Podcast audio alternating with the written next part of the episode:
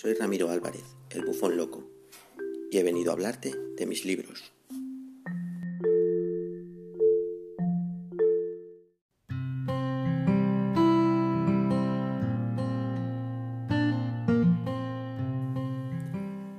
Consumismo sentimental.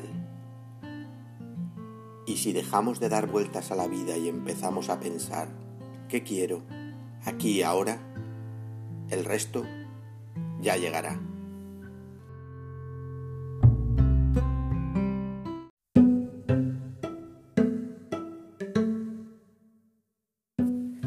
Alicia García nos regala este breve poema. Espero que os haya gustado.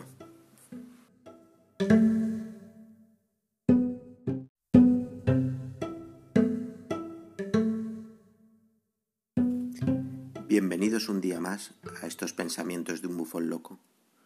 Hoy siguiendo la tónica de los anteriores episodios, eh, continuaré leyendo mis crónicas de un bufón loco, su segunda edición. Espero que os gusten. Doy paso a ello.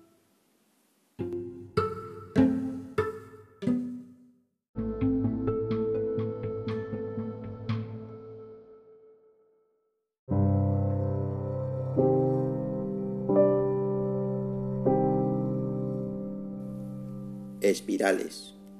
Reconozcámoslo, vivimos danzando en espirales con punto de fuga común, tú y yo, tan cerca o distantes como quiera el giro del destino situarnos, al alcance de la mano o siluetas difusas entre la bruma de la distancia.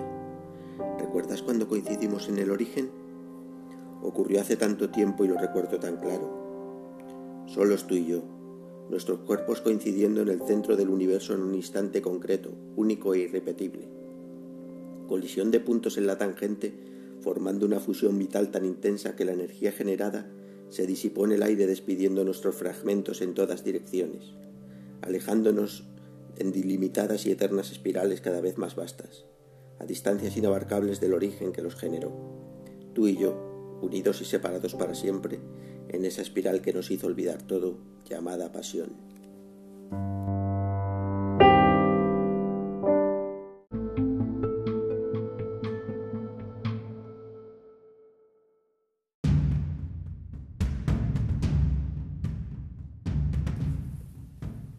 entradas al abismo. Recuerdo cómo miraba esos dos pozos oscuros esforzándome en vislumbrar algo en el fondo, donde las tinieblas son más densas y la luz desconocida. Recuerdo caminar por el borde de los abismos, aventurarme hasta donde la claridad del día se ensombrecía, siempre imaginando lo que se escondía allá donde no alcanzaba la vista. Recuerdo no poder pensar en otra cosa, consecuencia de la juventud y su inconsciente valentía llegar demasiado lejos, donde otros antes que yo cayeron, y caer y seguir cayendo a plomo en esos pozos negros sin fondo en un ciclo eterno.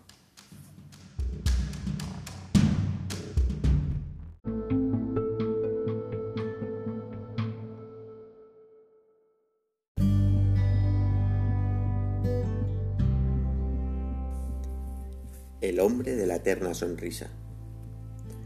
Nunca se paró a pensar en las consecuencias de una caída desde un piso 52 el hombre de la eterna sonrisa. Un hombre feliz, optimista hasta la médula. Aferrado al marco de la ventana abierta, miraba abajo, donde la marabunta humana iba y venía sin una secuencia concreta, sin lógica. El viento allá arriba era fuerte, su corbata multicolor ondeaba espasmódica. El cómo se encontraba en esa situación no parecía importar. El presente era una ventana, él y una simple elección. Saltar o no saltar. He ahí la cuestión. Y saltó. La gravedad tirando, el viento frenando y la velocidad como suele hacer en estos casos, llevándole de la mano. Dos palomas en una cornisa lo observan pasar en su descenso. Lo miran, se miran, continúan copulando. El fin está cerca, mas él sigue sonriendo, el credo del optimismo. Algo ocurrirá que le saque del aprieto. El suelo se ve más claro y detallado según se va acercando y se encuentra ya a muy pocos metros. La clásica cuenta atrás para un tremendo impacto. 10, 9, 8, 7, 6, 5, 4, 3, 2, 1. el tiempo se detiene, no como recurso literario, literal. La ciudad queda congelada en la misma décima de segundo en la que el cuerpo iba a estamparse contra el asfalto. Un par de milímetros más y ese habría sido el resultado. El hombre de la eterna sonrisa respiró aliviado, estiró los brazos y se ayudó con ellos para ponerse de pie a salvo. Crujió los dedos, metió la camisa por el pantalón, se colocó la corbata y se fue andando, silbando una alegre canción. A los pocos pasos, el tiempo regresó. El mundo siguió girando y el hombre de la eterna sonrisa sonrió.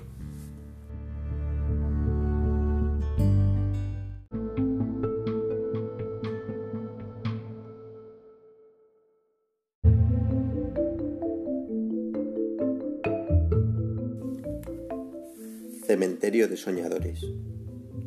Sin haberlo planeado, abandonamos puerto una gélida mañana de invierno en nuestro velero, surcando las calmas aguas buscando alcanzar nuestros sueños. Buscando ignotas tierras de cielos abiertos, azul profundo, serenos o negro azabache, donde hallar guía y consuelo en las constelaciones de olvidados dioses y héroes del pasado, o en las estrellas solitarias que quizás estén ya apagadas.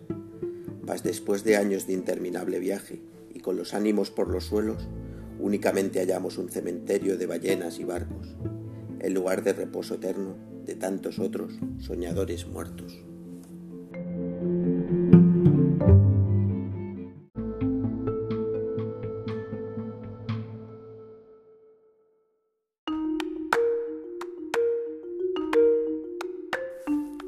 El grito. ¿Cuánta angustia puede almacenar un cuerpo?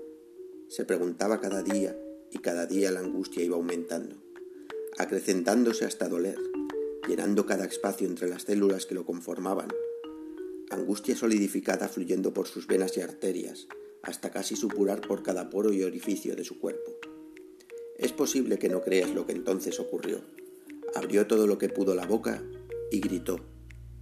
Ondas sonoras de angustia condensadas expandiéndose en un arco incapaz de reducir su potencia en la distancia.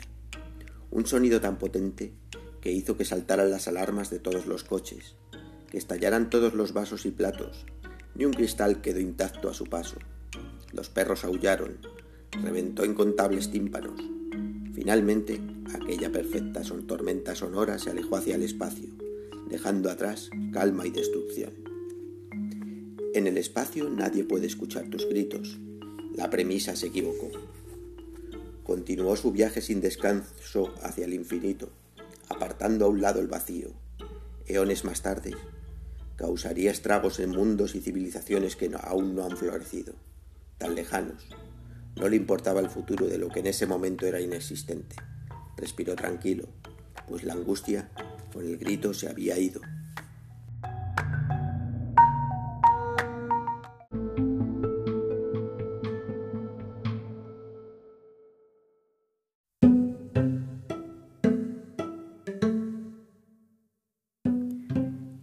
Y hasta aquí las lecturas de hoy. Espero que os hayan gustado. Esta ocasión nos hemos acercado a más poemas que en los anteriores capítulos. Eh, poemas, poemas o pseudopoemas, como digo yo. En el primero de ellos, en espirales, eh, hago un acercamiento a, lo que es la pasión, la pasión desenfrenada. Eh, cuando tienes un encuentro con alguien y te marca, te marca, y, pero al final te acabas alejando. Pero sin embargo, eh, siempre te queda eh, ese recuerdo esas ganas de, volver a repetir algo que es irrepetible. En, el segundo texto, en, las entradas a los abismos, eh, también me acerco a, algo parecido. A las entradas al abismo, en este caso, se refiere a las pupilas de alguien a que te enamoran, o cuando te enamoras de algo en concreto y ya es algo que, queda para ti siempre y que siempre lo estás pensando y siempre te obsesiona. Eh, es de alguna forma algo bello. aquí como curiosidad, la parte final en la que digo caer y seguir cayendo, es una especie de, referencia a un videojuego indie que hice hace ya mogollón de años, en el que metí un final secreto, en el que si conseguías todas las, las cartas de cada pantalla, en vez del final normal, era uno en el que el personaje caía en un pozo infinito. Mis típicas bromas, que solo a mí me hacen gracia, pero bueno. Eh, ya en el tercer poema, en El hombre de la eterna sonrisa, eh, ahí hablo de, dentro del tono de fantasía, de, una persona que se lanza al vacío. Se lanza al vacío eh, porque es una persona alegre y que eh, de alguna manera piensa que se va a salvar de esa caída desde 52 pisos. Y es, el proceso de cómo va cayendo, va cayendo, está a punto de estrellarse contra el suelo y el optimismo le, salva. Eh, de repente se paraliza y se pone pie y continúa y se ríe. Se ríe, ¿por qué? Pues porque lo ha conseguido, ha conseguido, él tenía razón, no le iba a pasar nada. Al final hay que vivir la vida con un poco de optimismo para poder verla bien. Eh, ya el, siguiente ya era un micro relatillo, este más que poema era un micro relatillo, el cementerio de soñadores. Y aquí me, alejo completamente de esa tónica jocosa del anterior. Cementerio de soñadores es el, el cómo a veces intentamos alcanzar sueños y al final te das de bruces con la realidad y no eres capaz de hacerlo. Pues aquí, aquí muestro eso. Y ya por último, eh, también es un poema, El Grito, en el que hago referencia pues, a esa cuando tienes algo ahí dentro que tienes ganas de gritar, de gritar porque te está carcomiendo y que al final si lo hiciéramos pues a lo mejor nos quedaríamos más a gustos. Bueno, este, este llega al nivel extremo, ¿no? Eh, grita y la onda expansiva del grito, eh, vamos, es capaz de destruir galaxias o mundos enteros. Eh, es divertido, o es divertido dentro de, mi, lógica. Eh, bueno, y con esto ya termino los comentarios acerca de los textos de hoy. Espero que os hayan gustado. Y en el próximo episodio leeré otros cinco. Venga, nos escuchamos. Chao.